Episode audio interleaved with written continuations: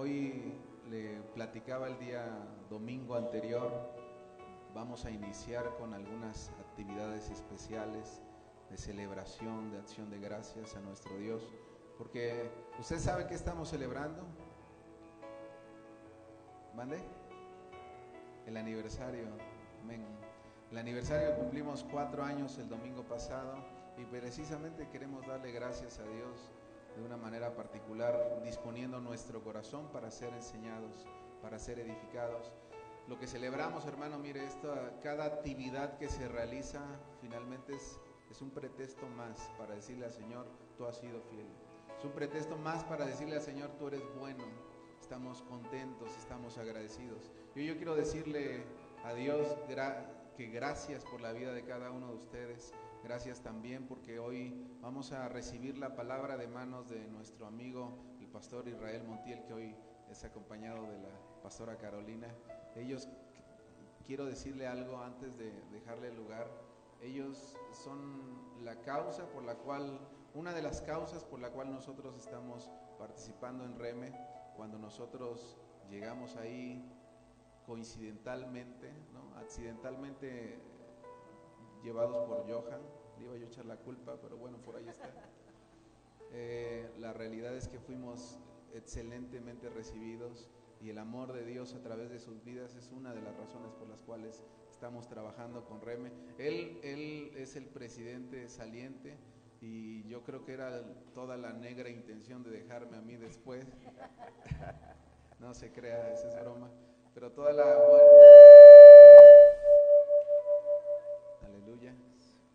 la buena bendición de poder seguir trabajando para la obra de Dios. Y eso es nuestra mayor bendición. Dice amén. Entonces yo voy a dejarle el lugar, yo quiero invitarle, vamos a dar una ofrenda de palmas al Señor por la vida del pastor Israel Montiel.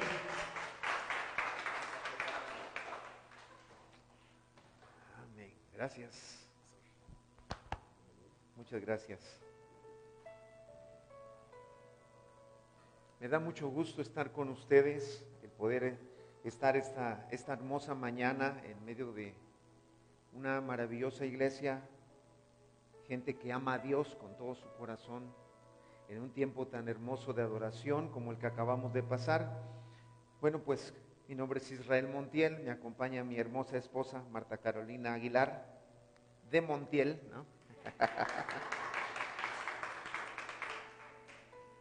Por la gracia de Dios estamos pastoreando en Ciudad Mendoza, Centro Familiar Cristiano de México, Campus, Ciudad Mendoza.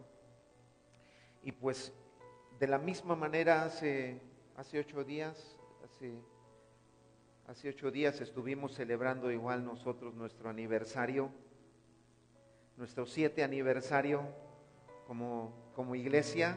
Y bueno, ustedes han celebrado él, están celebrando el cuarto cuarto aniversario prácticamente han iniciado con el año número 5. ¿Sí? Y sabe que 5 en la Biblia es número de gracia. ¿Cuántos sabían eso? Si algún dice, oh, qué interesante. Esta semana cuando su pastor me dijo que me invitaba a compartir la palabra de Dios con ustedes, pues acepté con mucho gusto emocionado por lo que Dios está haciendo aquí en, Orizaba y seguirá haciendo a través de ustedes. Oraba a Dios y le decía, dame una palabra que pueda compartir con ellos, que sea de edificación. El Espíritu Santo estuvo hablando a mi corazón acerca de esto y el tema que voy a compartir contigo, Dios nunca te va a dejar. Y quiero invitarle, por favor, vamos a la Biblia, ¿les parece bien? Vamos a la Biblia. Primero de Reyes, el primer libro de los Reyes, capítulo 2.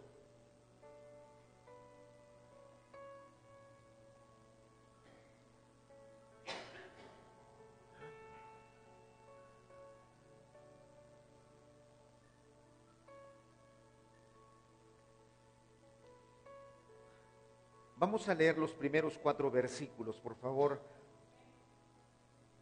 Sígame con su vista. Primero de Reyes 2. pongamos atención a lo que la palabra de Dios nos está enseñando o mostrando en esta hora a través de las sagradas escrituras. Amén. Dice la palabra, llegaron los días en que David había de morir y ordenó a Salomón su hijo diciendo, yo sigo el camino de todos en la tierra, esfuérzate y sé hombre, guarda los preceptos de Jehová. Diga conmigo, preceptos. De Jehová tu Dios, andando en sus caminos y observando sus estatutos. Diga conmigo, estatutos. Y mandamientos, diga mandamientos. Y sus decretos, también mencione, decretos, cuatro, cinco, y sus testimonios, de la manera que está escrito en la ley de Moisés, para que prosperes en todo lo que hagas y en, y en todo aquello que emprendas, para que conforme, perdón, para que confirme Jehová la palabra que me ha o que me habló, diciendo, si tus hijos guardaren mi camino, andando delante de mí con verdad, de todo su corazón y de toda su alma, jamás, dice, faltará a ti varón en el trono de Israel.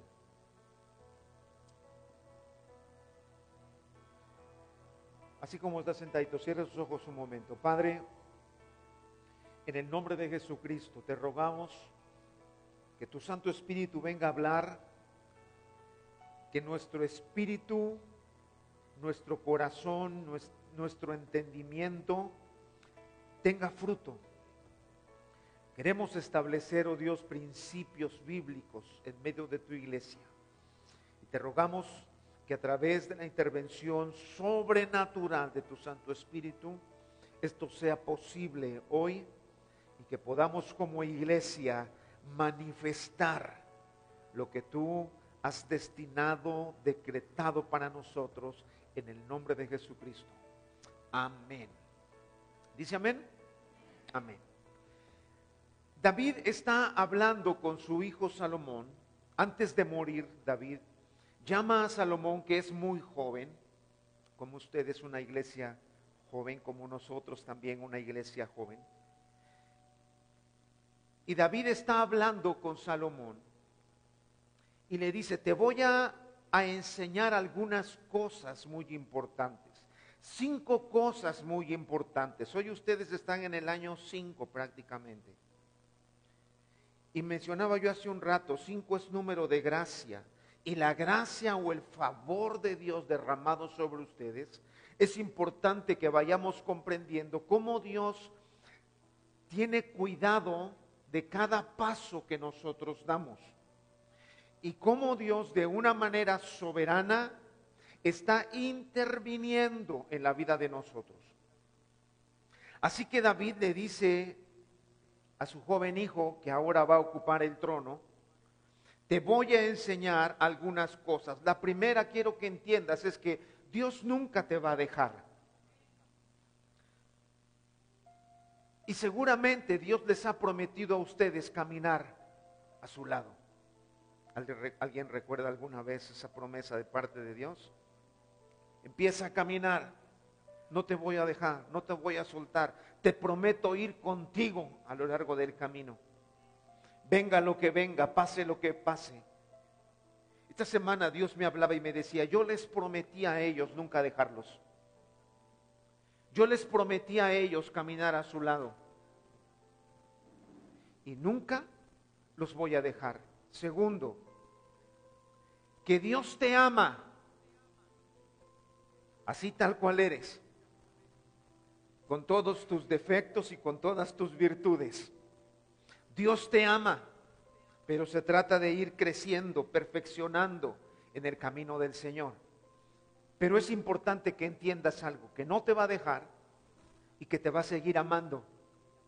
Y punto número tres, que Él está al cuidado de todo lo que hagas. David le estaba diciendo a Salomón, Dios estará contigo en todo lo que hagas y en todo lo que emprendas. Todo lo que hagas es tu día a día.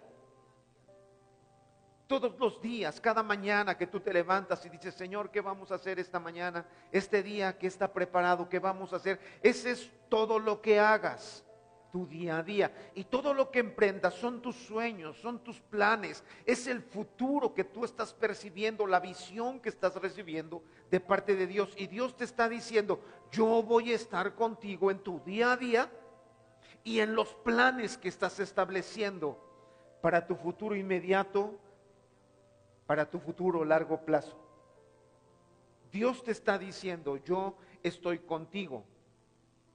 Pero para asegurar las promesas que Dios te ha hecho, porque Dios te ha hablado y te ha prometido cosas, para que tú puedas asegurar que se cumplan esas promesas, tú tienes que obedecer a Dios y tienes que guardar todos sus preceptos, sus estatutos, sus mandamientos, sus decretos, sus testimonios.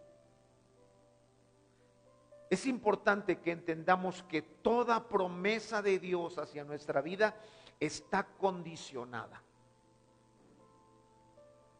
Yo he conocido personas, cristianos, algunos no tanto hermanos, más bien primos, ¿no? Porque como que sí, como que quieren entrar, como que no. Pero de repente cuando se encuentran en una situación difícil, se aferran a una promesa de Dios y le dicen a Dios, acuérdate que tú prometiste esto. Pero nunca han estado ellos comprometidos con Dios. Y le dan vuelo a la hilacha y viven como ellos quieren, pero le exigen a Dios que responda y que cumpla sus promesas porque están escritas en la palabra. Déjame decirle, que toda promesa de parte de Dios se va a cumplir en tu vida siempre y cuando tú cumplas con la condición que Dios pone para la promesa. Porque ponte a leer la escritura y te vas a dar cuenta que efectivamente Dios es un Dios de promesas, que te habla y te promete un, un fin glorioso, un futuro glorioso. Pero si tú no estás comprometido con Dios, no le puedes exigir a Dios que se comprometa contigo.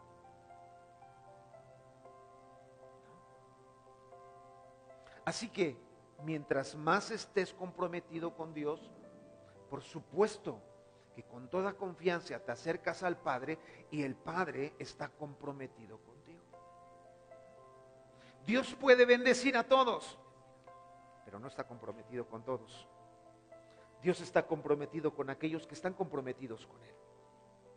Y David le estaba diciendo a su hijo, acuérdate de cumplir con todo esto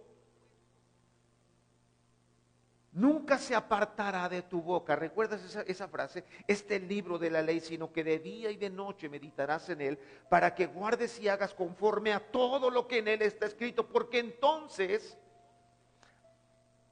tú harás prosperar tu camino y todo te saldrá bien. ¿Quién hace prosperar su camino? Unos decimos, Dios, sí, pero si tú no estás cumpliendo con todo lo que Dios te dijo, entonces tú mismo estás obstruyendo la bendición. En un sentido, tú haces prosperar tu camino obedeciendo la palabra de Dios. ¿Te está cayendo el 20? ¿Qué son los preceptos? Vamos a ver rápidamente estas cinco cosas que David le estaba diciendo a su hijo. Ustedes conocen que el reinado de Salomón fue extraordinario. David estableció el reino ahí en Israel a base de la guerra, porque todo el reinado de David hubo guerra, ¿sí o no? Él tuvo pleito con las naciones vecinas y fue extendiendo el reino y tomando lugar, tomando posesión a través de la violencia en el reino. David no fue un hombre pasivo, ¿no? Fue un hombre agresivo en todos los sentidos, principalmente en su adoración. Agresivo en su adoración. Porque el reino de los cielos sufre violencia, dice la palabra, y solo los violentos, los agresivos, arrebatan el reino. ¿Quieres el reino en tu vida? ¿Qué tienes que hacer? ¿Cómo quieres que Dios responda contigo? ¿Pasivamente o agresivamente? Yo quiero que el Señor me bendiga agresivamente. Entonces lo que yo tengo que hacer es ser agresivo en mi adoración como lo fue David. Y David le estaba diciendo a su hijo, pon atención a esto que te voy a decir. David está casi en su lecho de muerte y yo no sé qué es lo que te pasa por tu mente cuando tú digas, y cuando ya esté yo a punto de partir a la presencia de Dios, ¿cuáles serán mis últimas palabras que me gustaría decirle a mi familia, a mi hijo, a mi hija, a mis hijos?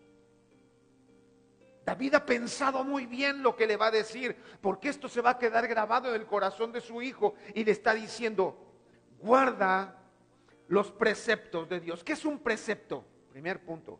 ¿Qué es un precepto? Un precepto es tomar o fijar por adelantado algo.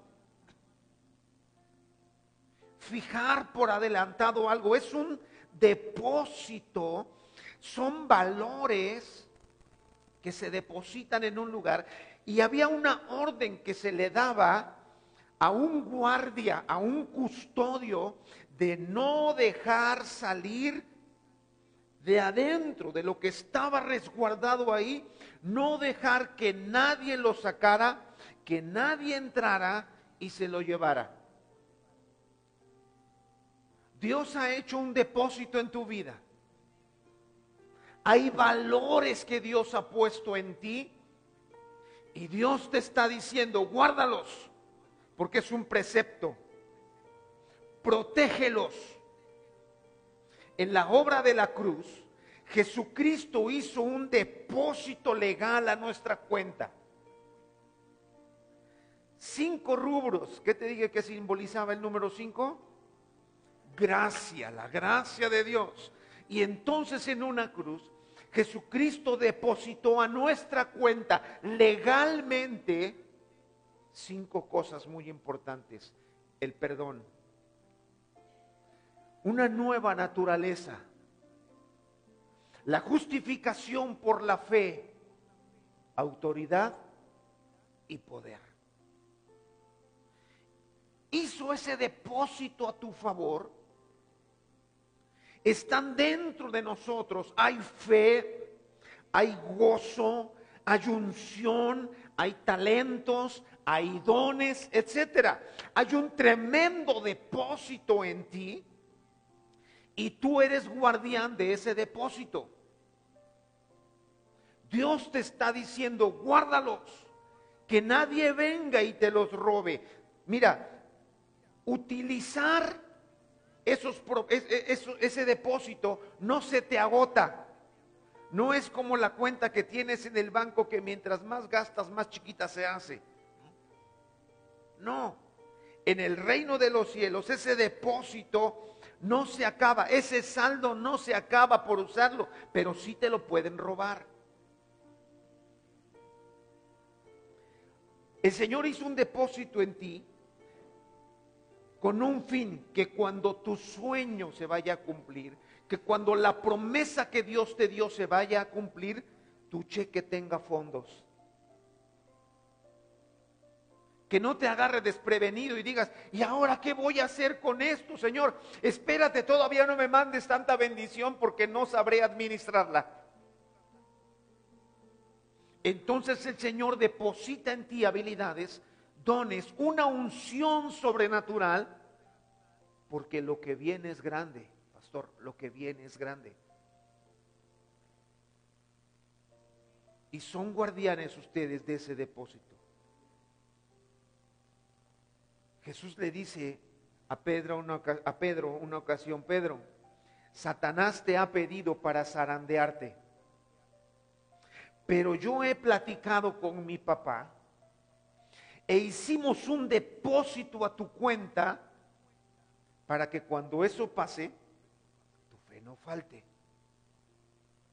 Entonces Dios anticipadamente, ese es un precepto, anticipadamente hizo ese depósito. El dueño de la cuenta no eres tú, es Dios. Y los depósitos, los talentos que tú tienes, debes de ponerlos a trabajar para que produzcan. No son para estar guardaditos ahí. No son para que te veas muy bonito con tantos dones, talentos o habilidades, destreza o con tanta unción derramada sobre ti. Por esa razón, cuando nosotros oramos o cantamos pidiéndole al Señor, manda lluvia, que descienda la lluvia sobre nosotros, no es para que te mojes, es para que tu tierra produzca. Para eso pedimos lluvia. En el reino de los cielos, al que no produce, aún lo poco, gracias, aún lo poco que tiene, se le es quitado y se le da al que está produciendo mucho. Señor, yo nada más tenía un talento, ¿por qué me lo quitaste? Eres injusto. No, porque no estás produciendo. Si tienes uno, ya deberías de tener dos. Yo solamente tengo un solo talento, pastor. Bueno, pues dale gracias a Dios que el Señor te dio uno, como cuántos estás proyectando más desarrollar en tu vida. ¿Me estás entendiendo? Porque los talentos y las habilidades que Dios te dio, las puedes acrecentar. Es más, las debes acrecentar. Debes de venir con tu pastor y decirle, aquí está este talento que tengo. A lo mejor es uno solo, pero aquí está. Lo pongo a disposición del reino, pastor, ¿qué vamos a hacer con esto? Y mientras más lo usas, más crece, más se desarrolla. Punto número dos, estatutos. Acuérdate, le decía David a su hijo, no te olvides de los estatutos. ¿Qué son, qué son los estatutos? Son reglas, ordenanzas o normas que se siguen por costumbre. ¿Que se siguen por qué? Por costumbre, perdón. Gracias por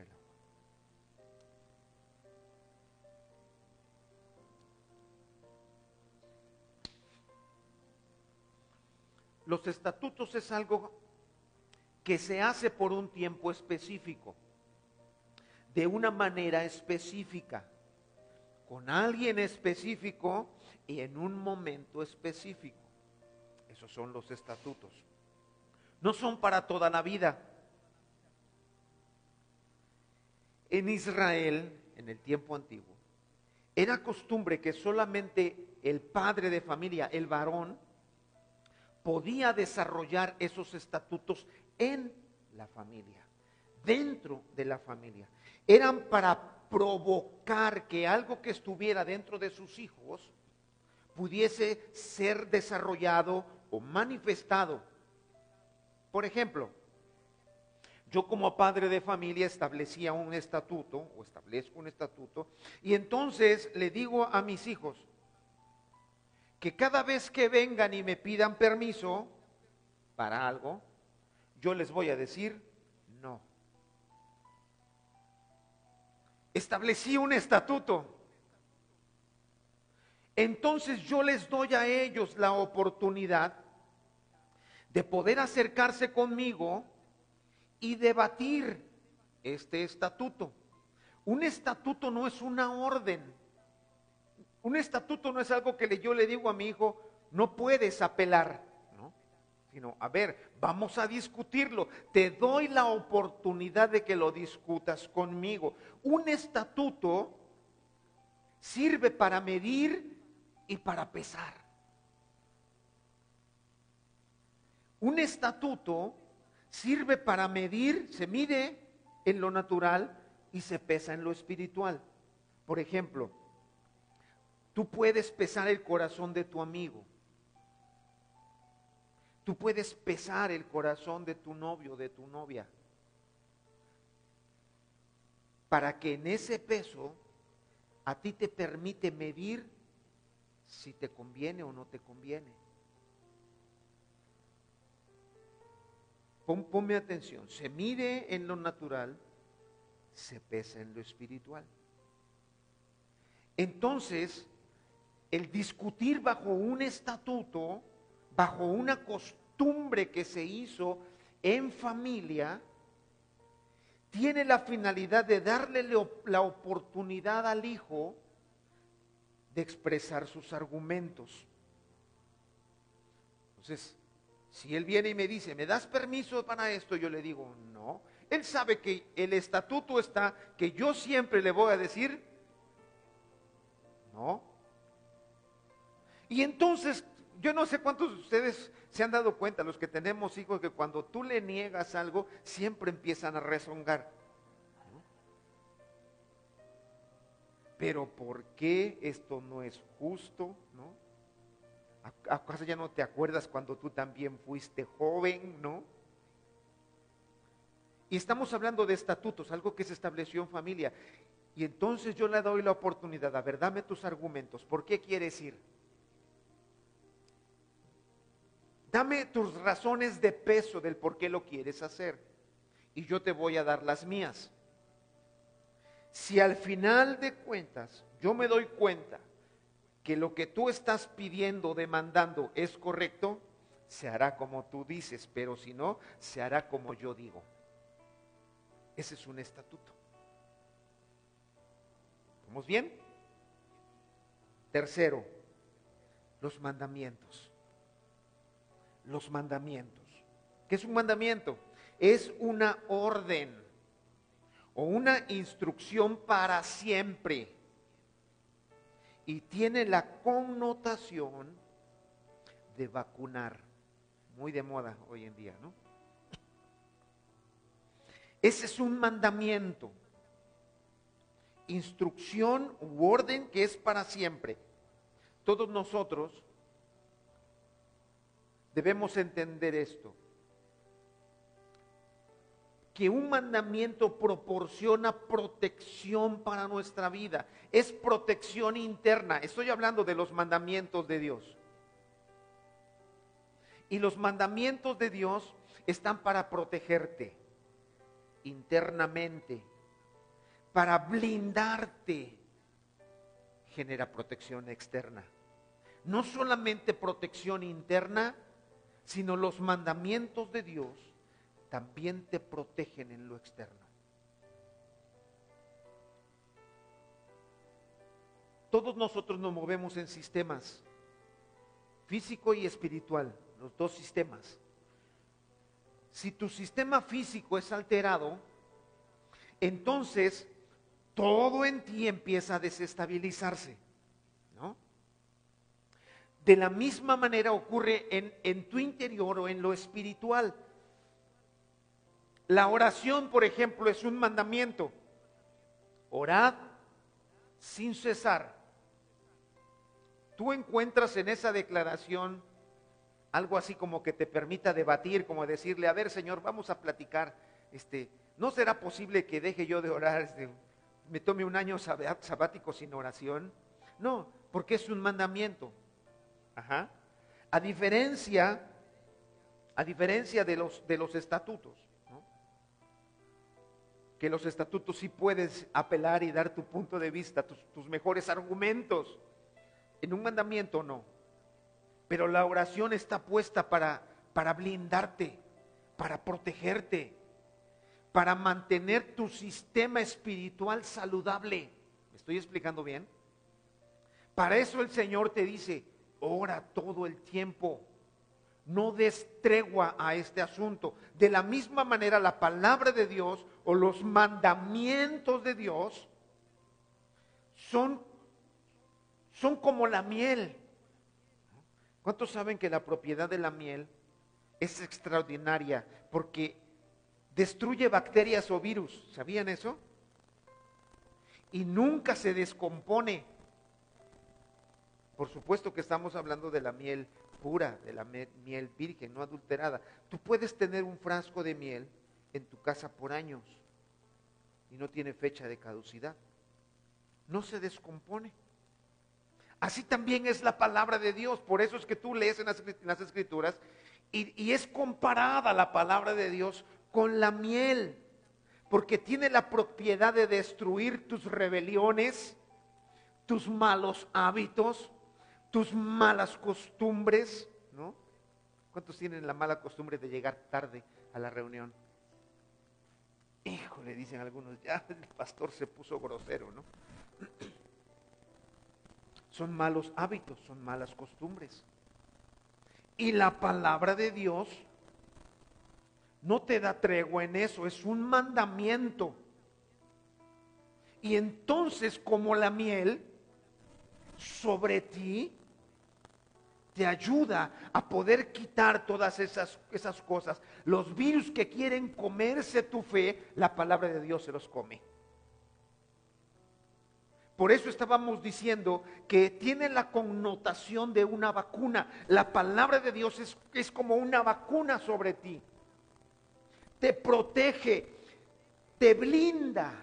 Un mandamiento entonces te blinda contra las cosas externas que van a venir. ¿Cómo vacunas a un hijo para que no sea un patán? ¿Cómo vacunas a tu hija contra cualquier pelado que quiera venir y quiera engañarla? ¿Tienes dos hijas, pastor? Yo también. ¿Cómo los vacunamos contra esas cosas? ¿Cómo le hacemos? Hay que dar un mandamiento. Hay que dar, un, hay que dar una ordenanza. Entonces, esas cosas que tú haces, cuando tú le das un mandamiento a tu hijo, y ahí ya no te, ahí ya no te puede llegar a decir, a ver papá, pero ¿por qué no? No, no, no, no, espérame. Un mandamiento simplemente lo escuchas y obedeces. Y no cuestionas y no refutas. Es una orden que tiene la connotación de, ¿qué te dije? De vacunar. Un mandamiento puede producir molestia, ¿sí? Sí, por supuesto que sí, dolor, al igual que una vacuna. Pero Dios ha establecido mandamientos en nuestra vida. El Espíritu Santo, a través de sus jeringas autorizadas llamadas papá y mamá, vienen y vacuna a los hijos los blinda para que no se dejen engañar por el sistema del mundo. Por eso tu hijo, hija, cuando tú escuches un mandamiento de papá y de mamá, ¿qué tienes que hacer? Sí, Señor, sí, señora, por supuesto que sí, me alineo lo que usted diga, porque te está protegiendo, porque te está blindando. Así que cuando tú vienes como hoy domingo a escuchar la palabra de Dios, los mandamientos de Dios, tú no vienes a escuchar un comunicado, ¿no? Que te están dando, sino tú vienes para que sea forjado dentro de ti algo. La palabra que estás escuchando hoy tiene que forjar dentro de ti algo espiritual. Dios habló y creó la luz no para que se viera bonita, sino para quitarle terreno a las tinieblas. Y así también es la palabra de Dios. Viene sobre ti para producir algo bueno. Y vio Dios que la luz era buena y dijo, esto es bueno, lo vamos a dejar establecido. Y la palabra de Dios es como luz. Punto número cuatro, los decretos. Amén los decretos. ¿Qué son? Son sentencias legales. Si usted sabe un poco de leyes o mucho de leyes, son sentencias legales emitidas, escritas, selladas y declaradas. ¿Se lo repito? Son sentencias legales emitidas, escritas, selladas y declaradas. Por ejemplo, Daniel fue arrojado a un pozo con leones por decreto del rey. Estaba decretado que cualquiera que elevara su, su, oración a alguien que no fuera distinto al rey, al pozo.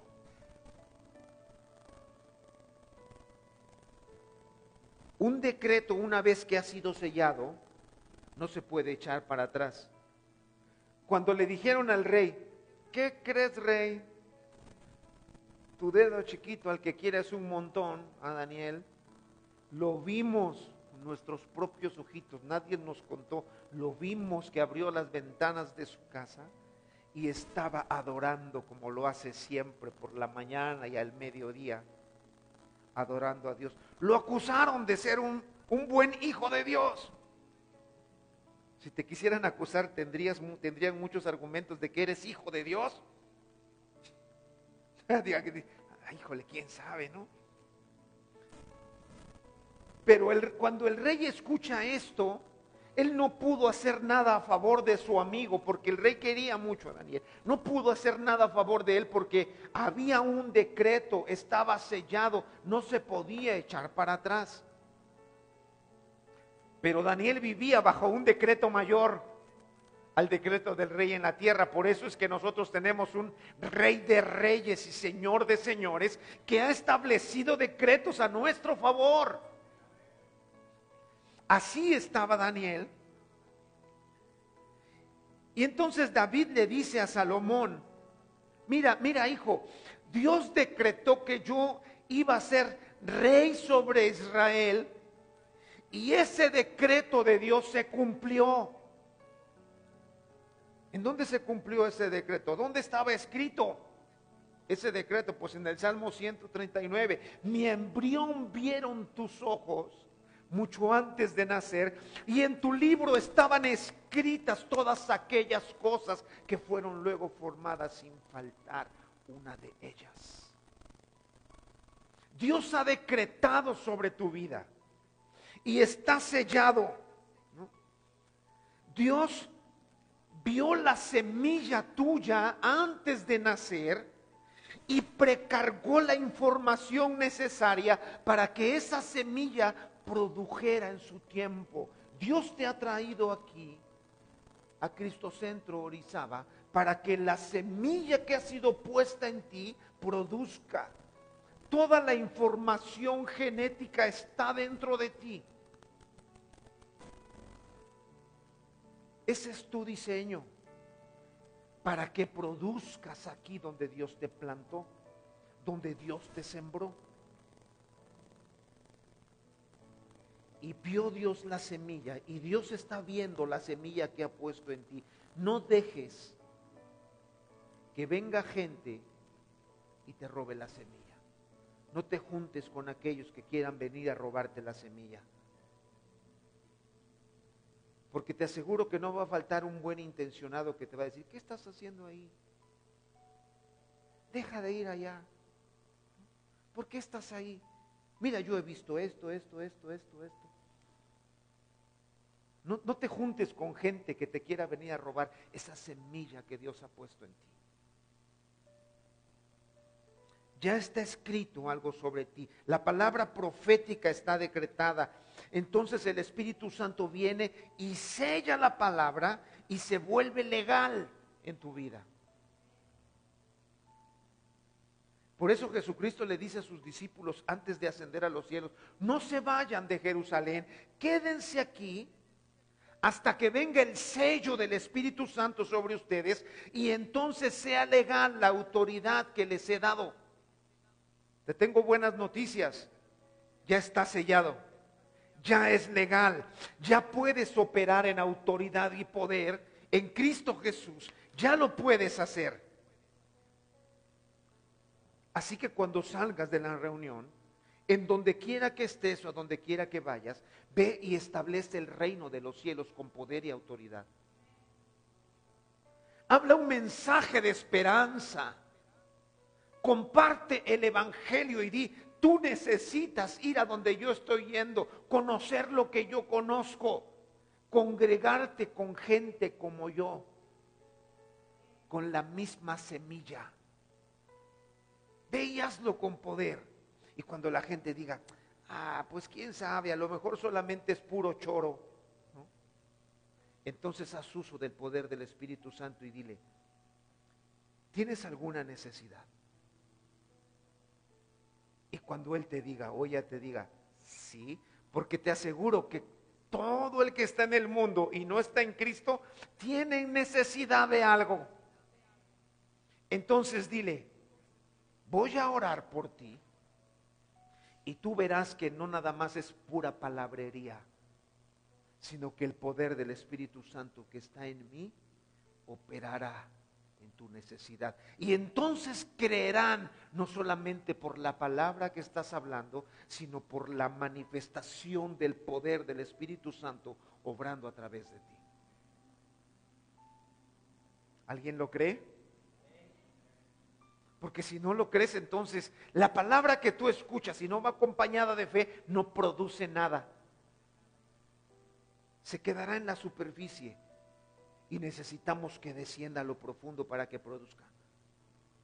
Punto número 5 y termino con esto.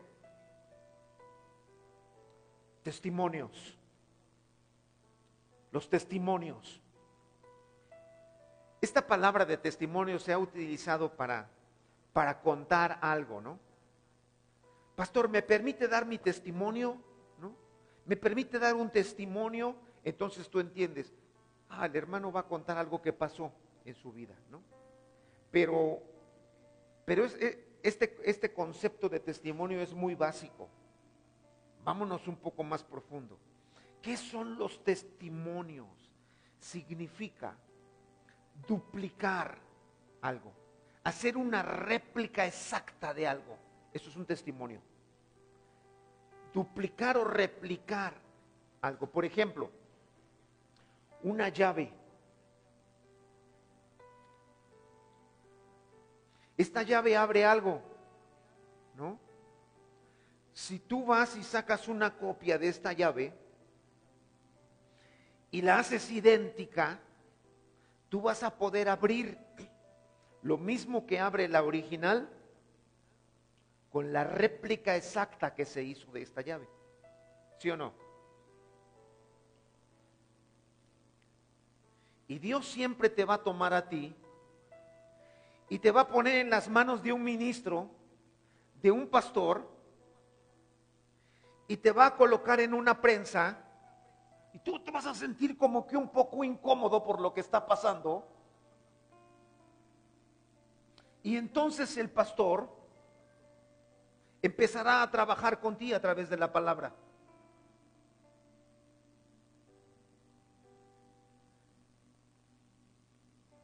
empezará a trabajar contigo mientras estás sujeto al banco. ¿A cuántos les gusta estar en sujeción al banco del Espíritu Santo? ¿No? Ay Señor, ahí vas otra vez. Un banco de trabajo por un tiempo hasta que quedes igualito al original. Dios te ha escogido a ti como, como testimonio, como, como su duplicado, para que tú puedas hacer lo mismo que Él hizo. Y aún cosas mayores harás, dijo Jesucristo. Pero tú necesitas haber quedado o estar quedando igualito al original. Y muchas veces vas a ser puesto en el esmeril y van a salir chispas, ¿no? Y te van a quedar marcas.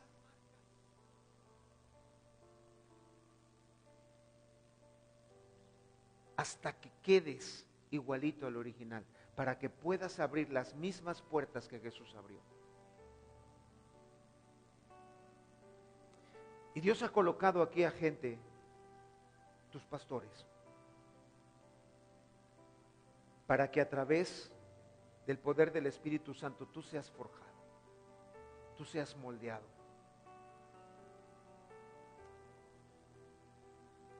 A veces no nos gusta mucho.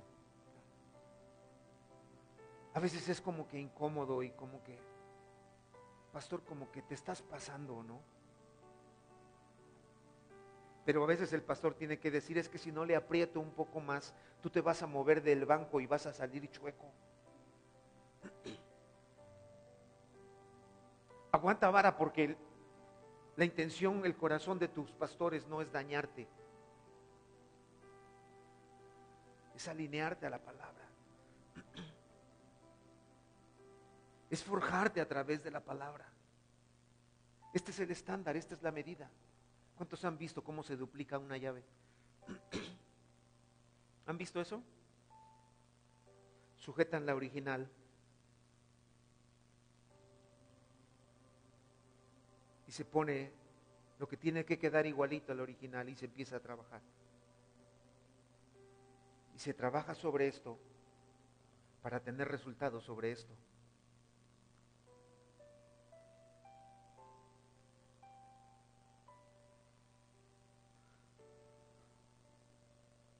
Y Dios me dijo, ves y enséñales esto que yo te enseñé también a ti.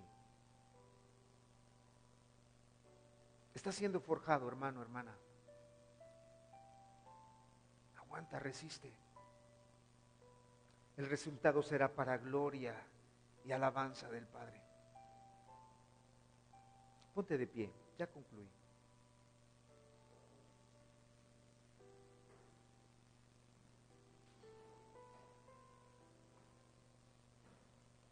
¿Te, está costando un poco de trabajo estar en el banco? ¿Estás sintiendo que de repente el pastor, tu pastora, tu autoridad, como que está presionando un poco más? No te resistas, porque están trabajando contigo a través de la palabra de Dios.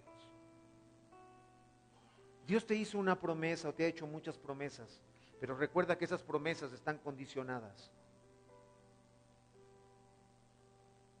Tienes que cumplir. Guarda el depósito de Dios en ti. Cuando tu corazón sea pesado, asegúrate de dar el peso correcto. La palabra de Dios, las ordenanzas de Dios, los mandamientos de Dios son como una vacuna que te van a blindar contra los ataques externos y te van a forjar para producir en el reino. Hay una sentencia legal o un decreto que te autoriza para ejercer autoridad y poder. Cinco, está siendo forjado por Dios a través de sus autoridades para manifestar el carácter y la naturaleza de Dios en todo lugar. Cierra tus ojos un momento. Y así como estás ahí, dile al Espíritu Santo, ya entendí.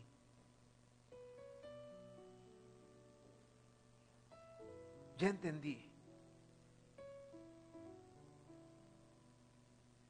Que no puedo tomar la palabra o tus promesas como un amuleto. Porque así no opera, no funciona así en el reino de los cielos. Hoy me comprometo, Señor, contigo a obedecerte, a cumplir, Señor, todo lo que tú me estás mandando, a someterme, oh Dios, a tu autoridad, a tu autoridad delegada aquí en la tierra, a mis pastores, a mis autoridades, a los ministros que tú pusiste.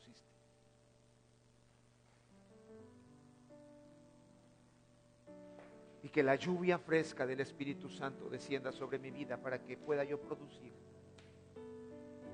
para que se pueda manifestar el fruto del Espíritu en mi vida.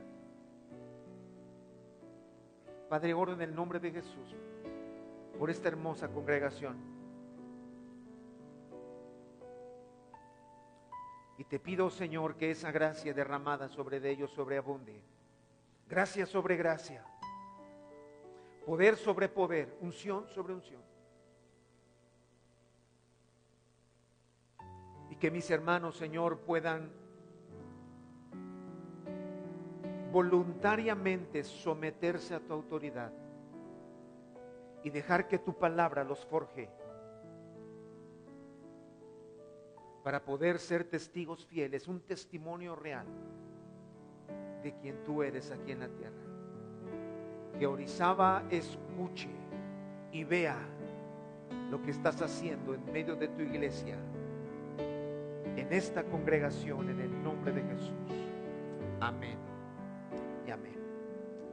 Que Dios les bendiga, que Dios les guarde. Amén. Gracias, pastor.